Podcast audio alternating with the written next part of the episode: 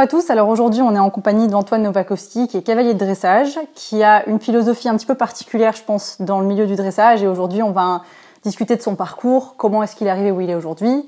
Cette année, Antoine, il est vice-champion de France des 7 ans. C'est bien ça? Ouais. Je me trompe pas? Tout à fait. Et euh, il va à Verden la semaine prochaine pour les championnats du monde des jeunes chevaux. Ça va être intéressant donc de voir comment un cavalier comme Antoine peut venir peut-être changer un petit peu le sport euh, à sa façon avec une démarche plus respectueuse du cheval.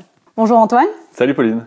Bah, merci beaucoup d'être avec nous aujourd'hui. Avec plaisir. On est hyper content de discuter avec toi. Ce qu'on va faire, c'est qu'on va commencer par te, te présenter. Ouais. L'idée, c'est de nous donner un petit peu ton parcours, d'où tu viens, comment est-ce que tu es devenu cavalier professionnel de dressage. Ouais. Et on parlera peut-être euh, de ton goût pour la discipline du dressage plus tard. Mais j'aimerais vraiment savoir qu'est-ce qui t'a mis au cheval et qu'est-ce qui t'a lancé sur une, une carrière professionnelle? J'ai un parcours qui est euh, pas forcément classique parce que j'ai commencé le cheval assez tard, pour en tout cas les cavaliers professionnels. J'ai commencé à 12 ans en tant que cavalier de, de, d'obstacles. Ok. Euh, et j'étais dans le nord de la France à l'époque et, euh, et donc euh, j'étais vraiment 100% euh, obstacle et je, je, je comprenais pas vraiment l'intérêt du dressage. D'ailleurs, c'est, drôle d'en arriver ici aujourd'hui. Et vers 16 ans, j'ai eu la chance de, de monter un cheval de dressage avec lequel j'ai senti Piaf Passage.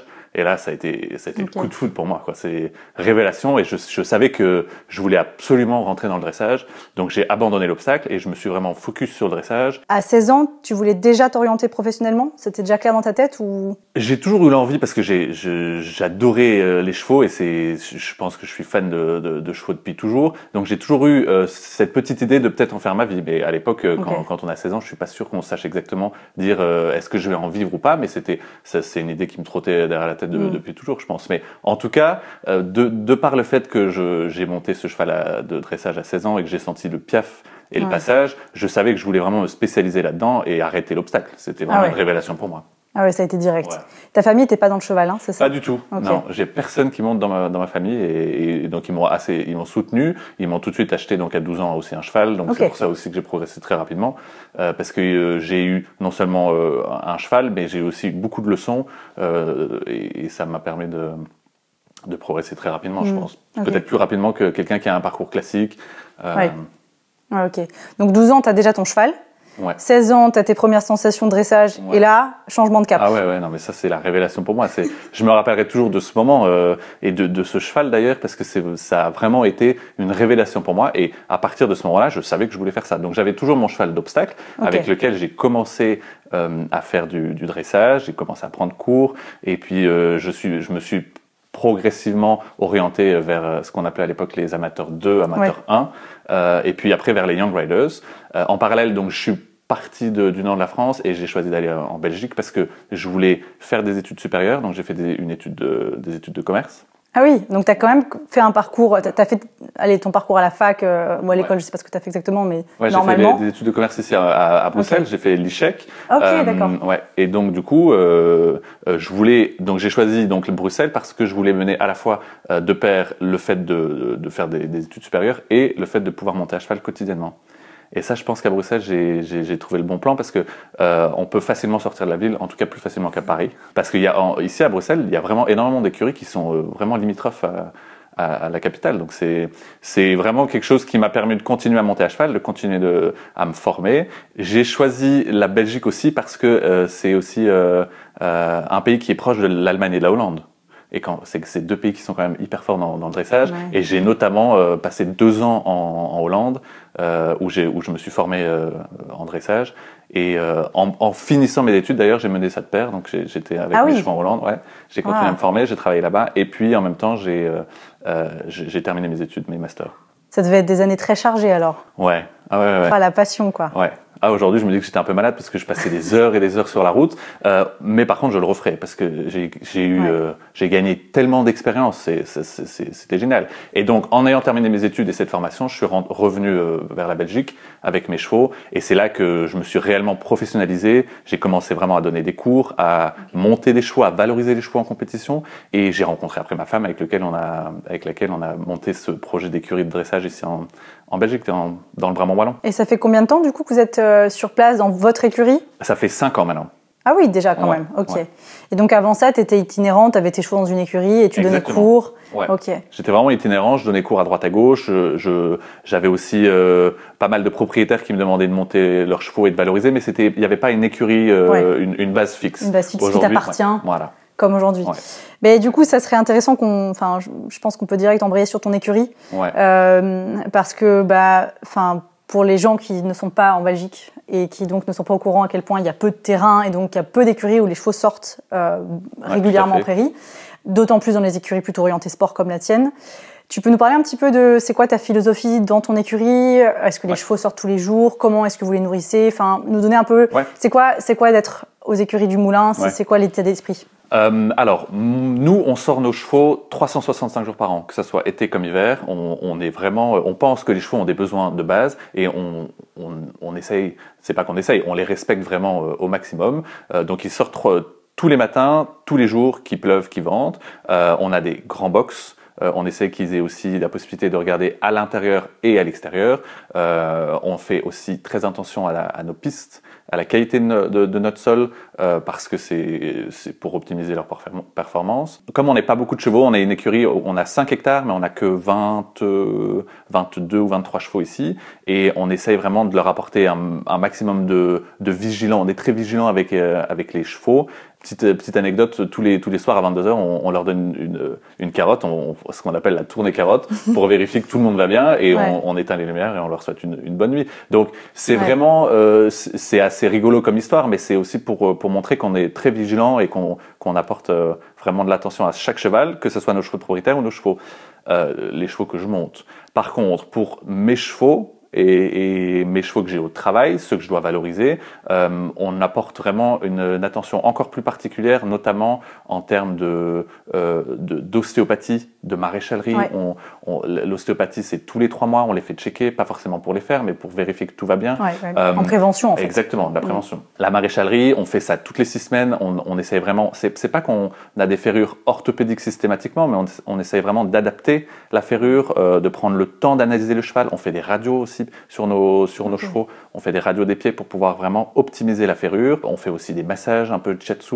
Euh, donc on est, ils sont vraiment traités comme des comme des vraiment des sportifs de haut niveau. Ouais. On utilise aussi la technologie Beamer. C'est vraiment une technologie qui permet de, de favoriser et d'optimiser la microcirculation.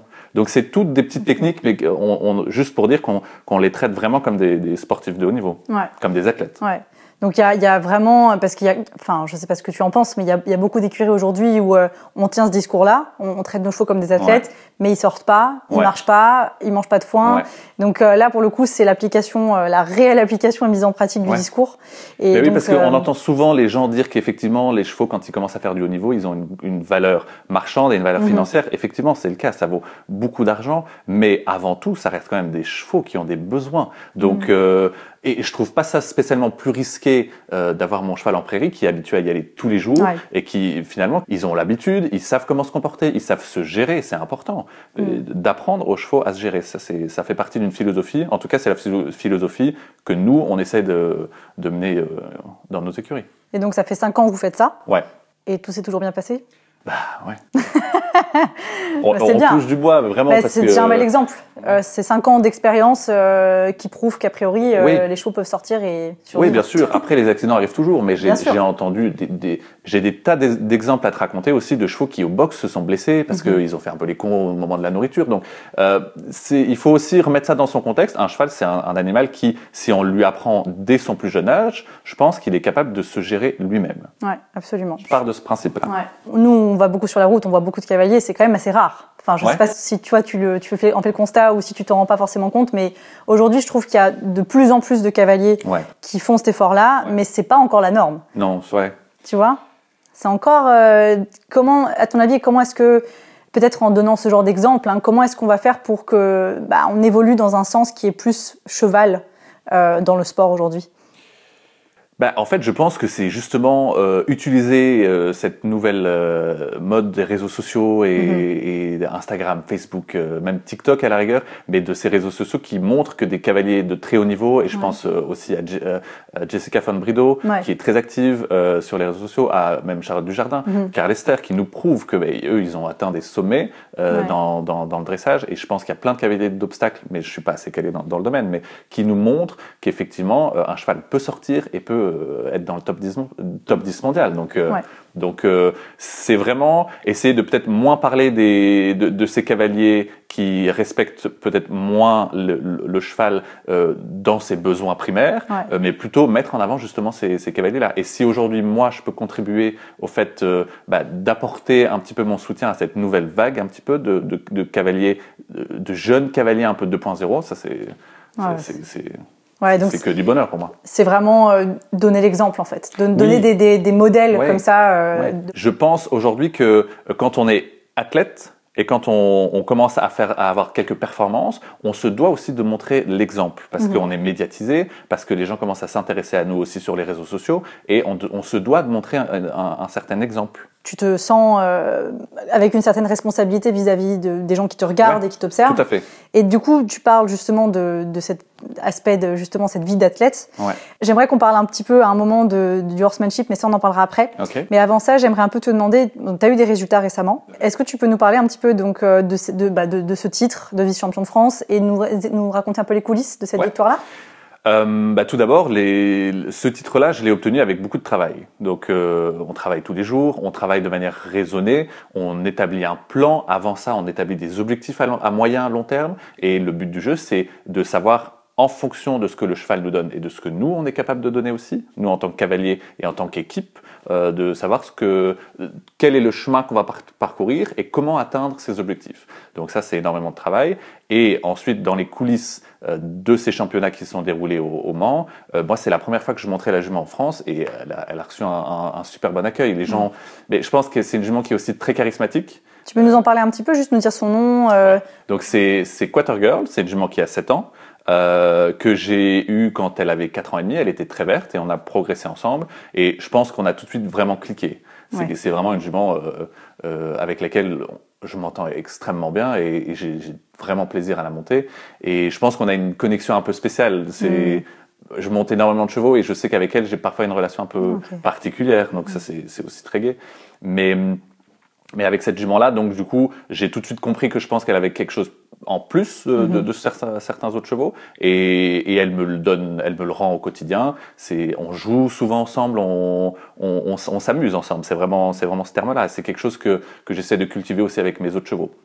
Mais donc pour les coulisses de, de ces championnats de France, euh, c'est la première fois que le, la jument a été présentée au, euh, en France et puis euh, euh, elle a reçu un, un accueil euh, formidable. Les, les gens la trouvent très charismatique, ils l'apprécient, Mm. euh, ils l'ont vraiment euh, appréciée et, et, et on a passé un super moment. C'était vraiment génial. Des- je vais avoir des super souvenirs. On a des su- super souvenirs de, de, de ce moment-là. Ouais, c'est top. Ouais. Et donc là, la suite, tu peux nous en parler aussi? Ah bah la suite, là c'est les, les, les championnats du monde de jeunes chevaux qui se préparent. Donc on part dans moins de, de deux semaines. Donc euh, il faut tout mettre en préparation. J'essaye de pas trop changer euh, ma routine parce qu'effectivement la jument, que ce soit la jument ou même moi, on a besoin de garder cette routine.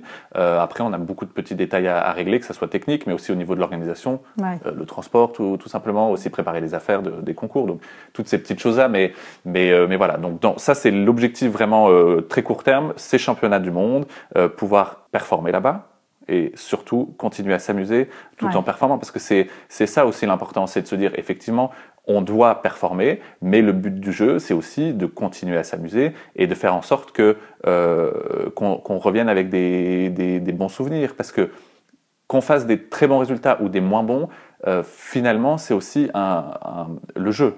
C'est Ouais. le jeu de la compétition. Ouais. Et la jument peut effectivement avoir peur un peu de, euh, de quelque chose. elle peut faire une faute dans un mouvement. C'est quelque chose que je suis incapable d'anticiper maintenant. Ouais. Donc j'essaie de, de relativiser et de continuer à, à, à ne, pas me, de- ne pas me mettre la pression trop vite. C'était premier championnat du monde? Ouais, premier championnat du monde. Alors, ça fait quoi? C'est génial. C'est Ouais. génial. Moi, c'est vraiment euh, un objectif que je m'étais fixé, je pense, depuis début de l'année dernière. Ah oui, ok. Ouais. Ah, donc objectif rempli. Objectif rempli. Ouais, ouais. Génial. Ouais.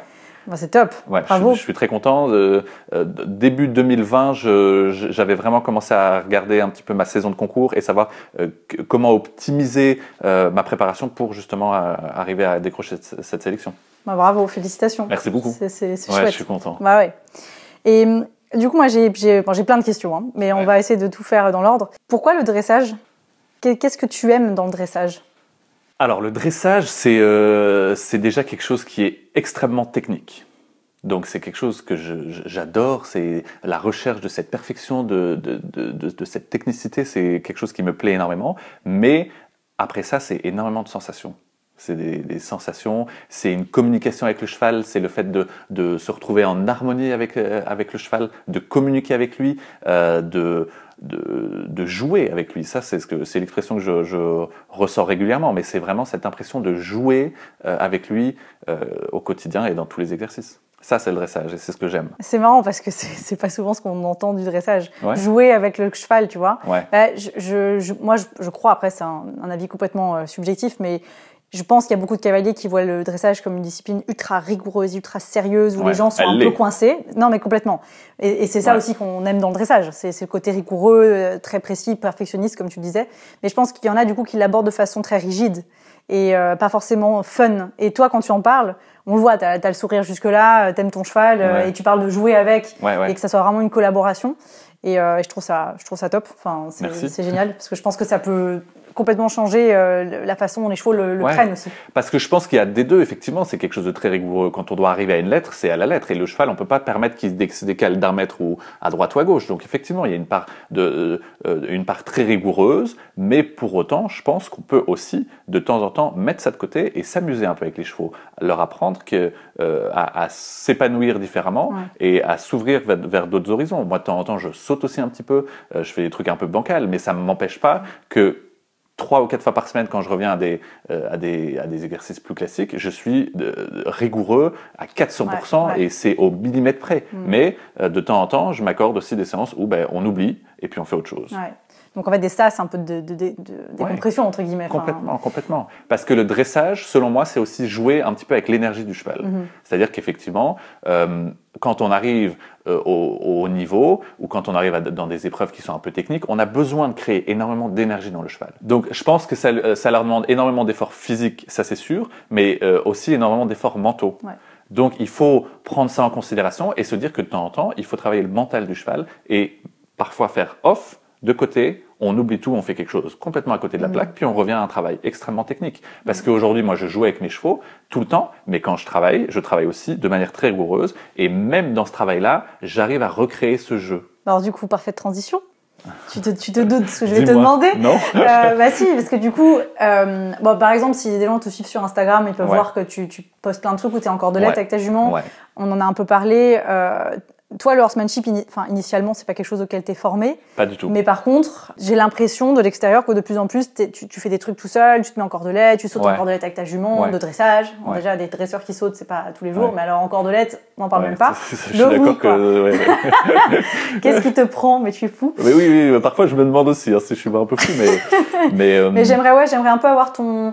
Enfin voilà, moi c'est moi c'est mon métier, donc c'est vrai que ça m'intéresse d'autant plus de savoir bah pourquoi tu te pourquoi tu fais ça, Qu'est-ce que quel intérêt tu trouves dans ce genre de pratique là et euh, comment comment tu t'y es mis aussi? Alors, comment je me suis mis à la cordelette C'est pendant le confinement. Je, il y avait, ouais, tout bêtement en fait. Il n'y avait pas de concours. On commençait vraiment à tourner en rond. Je m'ennuyais. Je sentais les chevaux qui commençaient à s'ennuyer. Euh, je me suis dit, euh, tiens, on va, on va essayer ça. C'est quelque chose, honnêtement, hein, c'est quelque chose qui me trottait déjà dans la tête depuis Ouais. pas mal de temps. Mais j'avais jamais pris le temps de le faire. À l'époque, j'avais pas la structure non plus pour le faire. Donc, c'est énormément de choses qui, bah, qui, qui m'ont laissé, euh, qui ont laissé un peu ce projet de côté. Mais c'est quelque chose qui, qui était toujours dans ma tête. Et j'ai, pendant le confinement, je me suis dit, tiens, on va, on va essayer. Et c'est venu hyper rapidement. Et j'ai d'abord fait ça vraiment pour m'amuser, mais tout de suite, euh, quand j'ai, quand, quand je me rappelle, quand j'ai fini cette première séance en, en cordelette ou ces, ces, ces- ces premières séances en cordelette, je me suis tout de suite rendu compte de, de l'effet que ça, de l'effet positif que ça apportait à mes chevaux, en tout cas à ma jument. Et alors c'est quoi justement ces effets positifs? Eh ben, c'est le fait de, de pouvoir euh, créer un peu plus de confiance de connexion, Ouais. euh, c'est d'appréhender le cheval d'une manière complètement différente. Parce que euh, je pense que, euh, et je mets au défi n'importe quel cavalier qui, qui, regarde, qui regarde cette vidéo, d'enlever ce bridon et de commencer à, à trotter ou à galoper juste avec une corde, corde autour du cou. Quand on l'a jamais fait, c'est une sensation qui est vraiment hyper particulière. Ouais. Mais c'est génial. C'est une sensation à, à l'état brut. Euh, c'est absolument génial. Moi, je, je suis fasciné. Mais ça m'apporte aussi quelque chose dans mon travail quand je retourne dans un, dans, ouais, quand je retourne euh, avec un bridon ou une bride. euh, ça m'apporte aussi beaucoup de perméabilité. Le cheval a envie de, vraiment a envie de jouer plus avec moi. Il est complètement connecté. C'est donc c'est quelque chose que j'ai continué à faire parce que la saison de concours a repris. Ok, Euh, ouais. Mais j'ai continué Ah, à donc le tu l'insères toujours dans ton planning Ouais, ouais, toutes les Et- semaines, toutes les semaines une fois par semaine. Ouais. Et j'essaye maintenant de développer ça avec tous mes chevaux. Ok, Ah, génial, c'est rare Ouais, ça. ouais. hein. Donc là, j'ai un, un cheval de, Ah, de propriétaire. Ouais, justement. J'ai un, Euh, j'ai un cheval de propriétaire qui a, qui a 6 ans avec lequel on, on- on commence à, à faire ça. Et donc ça, ça, se passe, ça se passe très bien. Euh, et puis j'ai mon nouveau cheval aussi de 5 ans qui, donc, qui s'appelle Dalmor Boy, qui est arrivé pendant les championnats de France. Il est arrivé aux écuries, donc c'est encore très frais. C'est un cheval qui a beaucoup de caractère euh, et qui, bah, je pense qu'il a, il a pas mal de potentiel. Mais je ne sais pas encore exactement quel, quel sera son planning de, de, de concours pour l'année prochaine, parce que j'ai vraiment besoin de temps pour, euh, euh, pour me fixer les objectifs. Mais c'est sûr qu'avec lui, je vais, je vais aussi l'essayer. Je, je, je pense à, à la cordelette tout le temps maintenant. Je suis... Mais, mais excellent. voilà, ça c'est quelque chose que je veux, je veux, je veux vraiment ancrer dans mon, dans, mon, dans mon travail avec tous les chevaux. Ah, donc ça, ça fera partie intégrante de ton travail d'entraînement en fait. Oui, oui. Après, j'ai aussi un boulot, c'est celui de, pardon, c'est celui de valoriser euh, les chevaux de propriétaires. Ouais. Donc, à partir d'un moment aussi, je travaille en relation avec les propriétaires. Si eux sont ouverts à ça, je le fais. Si Ouais. eux ne sont pas ouverts à ça, moi, je fais avant tout un cavalier de dressage professionnel. Bien et sûr. mon but, c'est vraiment de performer en concours. Ouais. Mais avec mes chevaux, moi, je trouve qu'il y a un, un énorme intérêt et un, et un gain dans la pratique de, de, de, de la cordelette. Donc, euh, je vais continuer à le faire, ça c'est clair. Et je m'éclate. Et je m'éclate. En fait, ce qui est intéressant, c'est dans ton discours, ce que je comprends, c'est qu'il y a, un- il y a du gagnant-gagnant aussi bien pour le cheval, pour le bien-être et pour la, Ouais. même la performance du cheval, que Mhm. pour toi, Ouais. d'obtenir quelque chose du cheval euh, pour te permettre d'améliorer peut-être tes résultats en c'est ça. tard. Et ça, je m'en suis vraiment rendu compte assez rapidement. Je pense qu'il faut aussi ne, ne pas sous-estimer l'impact que ça a sur les, les cavaliers de dressage, de- le fait de répéter toujours la même chose, d'être extrêmement rigoureux et de garder cette rigueur dans des mouvements qu'on répète tous les jours. Si nous-mêmes aussi en tant que cavaliers, on, on s'octroie pas quelques pauses, alors euh, ça nous monte vite au cerveau. Et parfois, on se dit tiens bon, euh, allez, cet appuyé là, on a perdu un, un demi mètre ou un demi centimètre, mais c'est pas grave parce que j'ai répété ça hier, je répéterai ça demain. Ouais. Donc on perd aussi peut-être un peu de rigueur de, de par le fait qu'on répète trop. Je pense Ouais. que ça nous donne aussi une pause, mais ça nous donne aussi euh, l'envie de, de communiquer avec notre, notre cheval de manière différente. Et ça, ça aide. Vraiment, moi, ça m'aide énormément sur le, euh, sur le travail technique quand j'ai une bride ou quand j'ai un, un bridon en bouche. Du coup, là aujourd'hui, c'est quoi tes grands rêves de cavalier? Enfin, si on parle vraiment à Antoine le passionné, en Ouais. dehors de toutes les considérations de professionnels et tous les tous les trucs un peu pragmatiques qu'on est obligé de- d'intégrer dans notre vie de- d'entraîneur, mais si on regarde vraiment Antoine, le, le mec qui était euh, à 16 ans sur son cheval, qui faisait du pierre passage et qui est en train de rêver, c'est quoi aujourd'hui ton tes grands rêves équestres? Bah, moi, mon, mon grand rêve équestre, c'est de me dire euh, que j'ai accompli des grandes choses sportives, euh, mais en ayant mes chevaux qui ont 35 ans, qui sont au fond de mon jardin, en train de brouter et, et qui sont en par- parfaite santé physique et, et dans leur tête. Ça, c'est pour moi, ça, c'est bon, ça serait mon plus grand rêve. Ah, bah, C'est un très beau rêve. Ouais, ouais. C'est vraiment ça, c'est mon objectif. Et est-ce qu'il y a du coup des échéances particulières dont, dont tu rêves? Non. Pas spécialement les JO, je sais pas. Oui, bah bien sûr, j'ai envie, j'ai envie d'y participer, mais mon rêve, euh, avant tout, moi, c'est aussi de construire une famille, c'est, c'est d'être heureux, de, de- de- voilà, des, choses assez, assez simples en fait. C'est vraiment d'être bien, d'être, bien euh, en harmonie avec euh, avec toute ma famille, euh, de créer, de créer quelque chose de- d'agréable pour moi et Donc une vraie vraie performance technique, mais en équilibre en fait. Aussi bien ça. pour toi que pour les chevaux. ça. Je pense que aujourd'hui, le fait de, de viser des grosses échéances, c'est plus un objectif sportif et professionnel plutôt qu'un rêve. Ok, d'accord. C'est vraiment plus Ah, un objectif. ça. Que j'y arrive, c'est très bien, et c'est vraiment euh, ce, ce vers quoi je tends et je travaille pour, pour y arriver, mais c'est pas un rêve. Je ne vais pas tout sacrifier pour, pour y arriver. Mm. Moi, ma- ma- mes priorités sont, sont très, bien, très, très bien établies. Ah, C'est chouette. J'ai une question euh, par rapport un peu à la, enfin, à la construction de ta carrière de cavalier pro. Ouais. Euh, Aujourd'hui, je pense qu'il y a, il y a c'est un sport qui demande beaucoup de moyens pour se lancer et avancer, avoir des bons chevaux et puis euh, voilà, euh, circuler, aller d'une compétition à une autre, participer, etc. Comment est-ce que tu as fait pour réussir à arriver là où tu en es? Est-ce que tu as eu des du soutien de ta famille? Euh, Est-ce que tu as bossé comme un malade? C'est quoi le parcours pragmatique, hein, vraiment, pour arriver là où tu en es? Je pense que tu as raison sur un point. Euh, C'est-à-dire que pour arriver vers le haut niveau, ça demande énormément de moyens, euh, ne serait-ce que pour entretenir le cheval. Euh, les- Surtout quand tu mets autant de soins. Voilà, l'ostéopathie, la maréchalerie, tout, tout ce euh, l'entraînement, parce que ça on n'en a pas parlé encore, Non, mais euh, l'entraînement, moi je suis suivi euh, toutes les semaines. Quoi qu'il arrive, à nouveau, quel que soit le temps, quelle que soit la météo, je, je, toutes les semaines, je suis suivi, je continue à me former. C'est quelque chose que, que les gens ne réalisent pas forcément, puisque on, est, on se présente comme cavalier professionnel, mais on a aussi besoin de continuer à se former, comme tout professionnel, je pense. Euh, et on a besoin d'avoir ce regard extérieur, parce que quand on est à cheval, on a une vision et on a des sensations, et on a besoin aussi d'avoir quelqu'un à pied qui nous communique ce que lui voit par rapport à nos sensations. Donc on a, euh, même si on est le, le numéro un mondial, je pense qu'on a besoin de ce regard euh, à pied. On n'a pas le choix. Ça c'est no- c'est notre sport qui nous qui nous le demande. Donc je continue à me former. Et ça c'est un- vraiment un, c'est un gros budget aussi. Ah bah annuel. carrément. Parce que euh, quand on se forme avec un cheval, c'est bien, mais quand, on en a 3, 4, 5, alors à ce moment-là, c'est vrai que c'est un, un budget tout de suite monstrueux. Mm. Après, quand on veut faire du haut niveau, on va aussi être honnête, les chevaux, ils coûtent aussi un, euh, bah, ils, coûtent de l'argent. Mais on n'est pas obligé non plus de rentrer dans des sommes tout de suite astronomiques comme on peut l'entendre aujourd'hui. Les, les gens, ils, ils se montent un peu la tête, euh, je pense, parfois en se disant, mais tel cheval a été acheté autant et autant. Et effectivement, ça peut, ça peut monter très vite et les chevaux sont extraordinaires. Ça, je ne dis pas le contraire. Mais on n'est pas forcément obligé d'emprunter ce chemin-là pour arriver à faire du à faire niveau. Pas tout le temps. Donc voilà, ça je, pense. J'ai eu effectivement la chance, j'ai j'ai eu non non j'ai la chance d'être extrêmement bien entouré. J'ai une famille qui me soutient. Ça c'est c'est la, la, meilleure chose qui, qui me soit. J'ai j'ai une famille, une belle famille, une femme qui me soutient au quotidien. Euh, ça c'est c'est quelque chose qui, qui n'a pas de prix parce que c'est aussi beaucoup de travail, comme tu l'as dit hein, tout à l'heure, c'est du, travail. Il faut pas avoir peur de, de, de se lever tôt le matin, de, de faire des journées à rallonge, sans pour autant euh, avoir énormément de reconnaissance parce que le dressage n'est pas très médiatisé.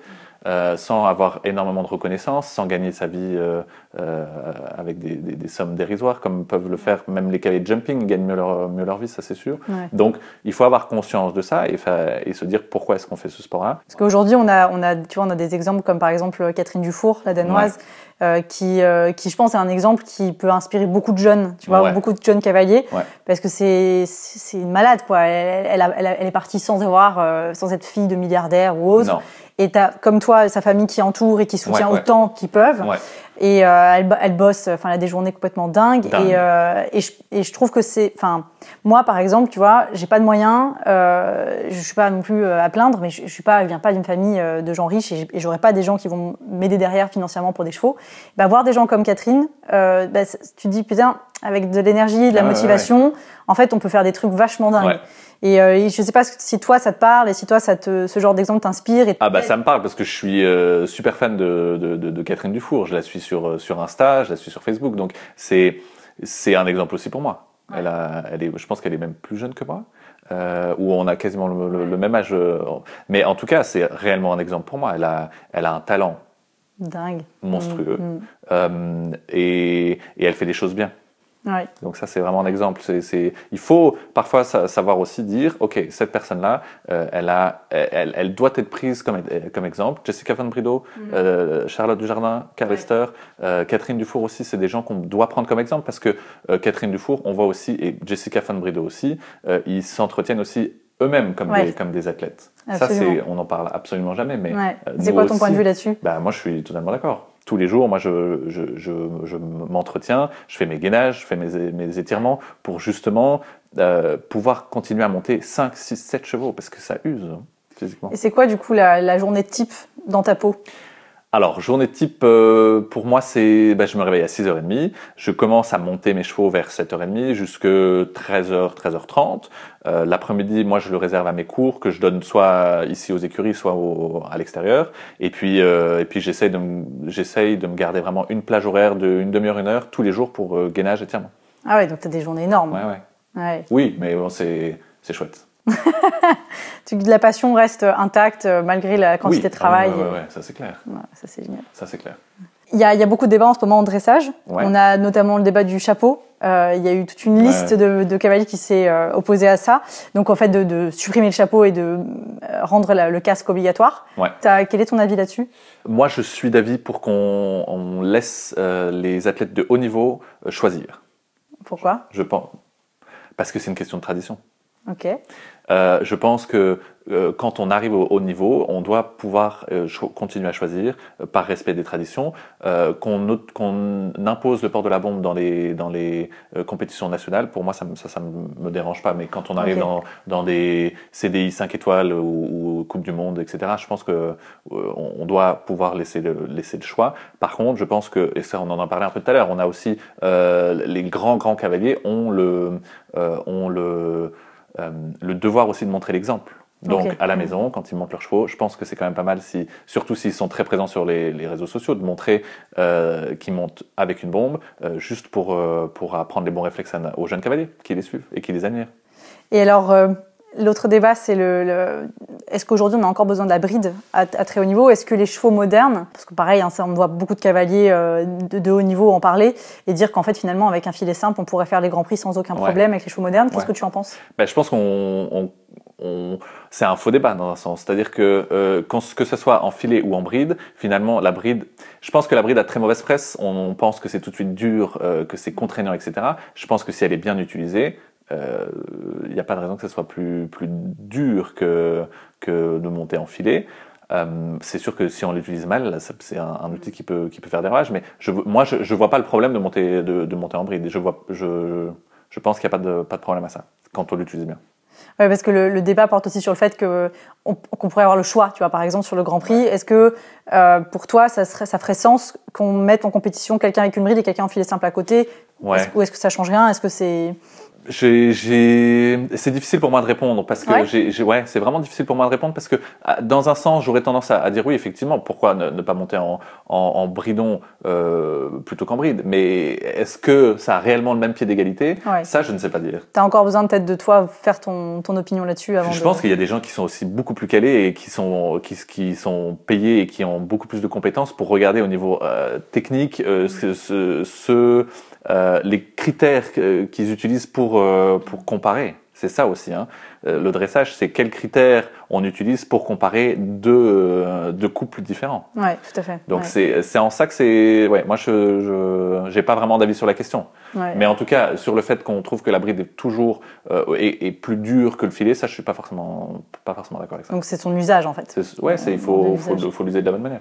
En fait, c'est vrai que je trouve ça intéressant d'aborder ces questions simplement parce que euh, bon, t'as, t'as, je trouve que tu as quand même un peu encore une distance entre le, la vie du grand public et ce qui peut se passer réellement. Bah, tu vois, tu as, tout un une partie de personnes qui va être contre le mort. Enfin, c'est un, Ouais. c'est un nouveau truc, Ouais. ça. Enfin, Bien sûr. Et, Ouais. et c'est vrai qu'on se demande toujours, tiens, dans quelle mesure on peut faire en sorte que le dressage, ou on pourrait parler d'obstacles, mais bon, là, c'est pas le sujet, ait une meilleure image auprès du grand public. Et peut-être qu'en simplifiant les outils qu'on emploie, euh, on pourrait montrer aux gens que en fait pas besoin d'avoir une bride pour réussir à ce niveau-là, que c'est juste une histoire de communication entre le cavalier et le, et le cheval. Je suppose que tous les cavaliers au niveau le savent très bien, mais euh, parfois, est-ce que le grand public en a conscience?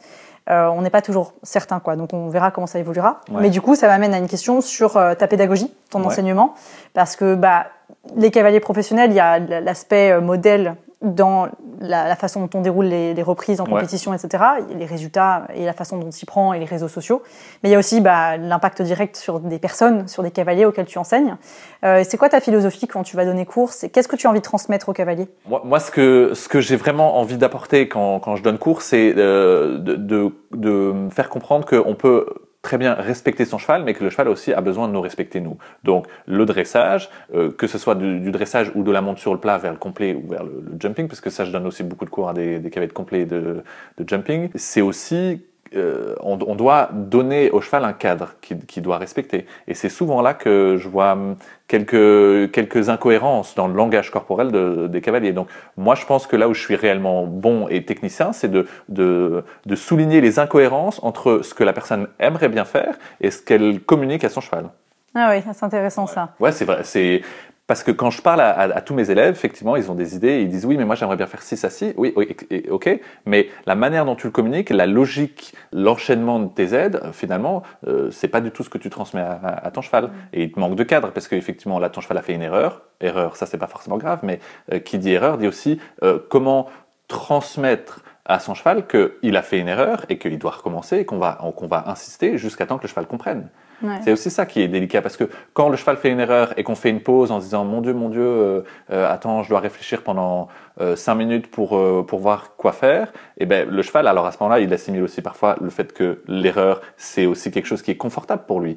Donc je joue aussi pas mal avec cette notion de confort inconfort. Quand ton cheval il est en harmonie avec toi, euh, je pense que tu dois avoir un langage corporel qui est très confortable pour lui. Mhm. En revanche, quand ton cheval fait des erreurs, c'est pas grave, mais tu dois lui imposer une, certaine forme d'inconfort mhm. pour justement recommencer jusqu'à temps que tu le remettes dans une situation confortable et faire une pause, par exemple. Mhm. Donc c'est tout un cadre, après c'est très technique, hein, je vais pas rentrer dans les détails maintenant, mais c'est tout un cadre que, que tu peux apporter et c'est ça, je pense, euh, c'est là-dedans, c'est là-dedans que je suis, que je suis bon, je pense. Et euh, est-ce qu'il y a des choses, euh, toi qui es sur le terrain avec des cavaliers, euh, tu as des cavaliers de tout niveau? Ouais, j'ai des cavaliers de tout niveau. Après, je, je prends généralement euh, à partir du, du, euh, du, niveau 1, du niveau 2 en, dressage, par exemple. Mais, ouais. mais ouais. Donc, tu as, quand même une as un panel un peu varié. Oui, j'ai un panel varié. Qu'est-ce qui, pour toi, aujourd'hui, qu'est-ce qui est le plus difficile du coup pour les cavaliers Pourquoi est-ce qu'ils ont peut-être un peu du mal à mettre un cadre, à ton avis? Parce qu'on leur explique pas clairement. Ah oui. Ouais. Pour toi, c'est pas clair en ah fait. Ah ouais le nombre de personnes qui me disent mais on m'a jamais expliqué ça comme ça. Parce que effectivement on, on, se focus énormément sur la position des mains sur la position des, euh, des, des, talons etc moi ça je suis totalement d'accord et je pense je, je, passe 80% de ma séance à parler de ça. Mais il faut souligner les incohérences qu'on peut avoir parce que mm. c'est c'est un, un, métier, ça s'apprend, c'est de l'apprentissage. Comment communiquer avec son cheval? Et je pense que toi, euh, tu as aussi une formation horsemanship, donc tu, tu comprends aussi, et c'est d'ailleurs plus ton métier que le mien à pied, d'expliquer de, aux gens de comment communiquer avec leurs chevaux. Ben moi, c'est la même chose que j'essaie de faire à cheval. Ouais. Bah oui, c'est de toute façon dans tous les cas, c'est on en revient toujours à la communication avec le cheval. En communication avec le cheval, exactement. Plus la communication est affinée, et propre et correcte, plus le cheval peut comprendre et donc plus et elle doit rester cohérente. C'est surtout c'est surtout ce mot-là que je, je souligne. Ça doit rester cohérent. D'accord. ok. Bah écoute, génial. Euh, bah moi j'étais ravie de discuter avec toi. Ouais, moi aussi, je, ça me fait vraiment plaisir. ouais, c'est trop bien. Euh, je trouve que c'est alors, je suis contente qu'on ait pu parler de tous ces sujets-là aujourd'hui. Euh, nous, bah, chez Booming, je pense que tu en doute, on essaye de mettre en valeur des cavaliers comme toi, euh, qui ont une démarche euh, résolument bien-être du cheval, mais euh, on va pas sacrifier la, la, technicité et la qualité de l'équitation pour autant. Ouais, les deux, je pense que tu es d'accord avec moi, et je pense que des, des, personnes comme toi vont permettre de diffuser ces idées-là et, et, de montrer par l'exemple que on peut très bien être un technicien et faire une équitation qui est de grande qualité, voire même performer à haut niveau, tout en ayant un cheval qui est épanoui, qui s'amuse, mais qui est euh, qui, voilà qui sort tous les jours, qui a une vie de cheval quoi. Et, euh, et je pense qu'aujourd'hui le, le, sport a besoin de ça, donc euh, bah donc merci beaucoup. Bah merci à vous.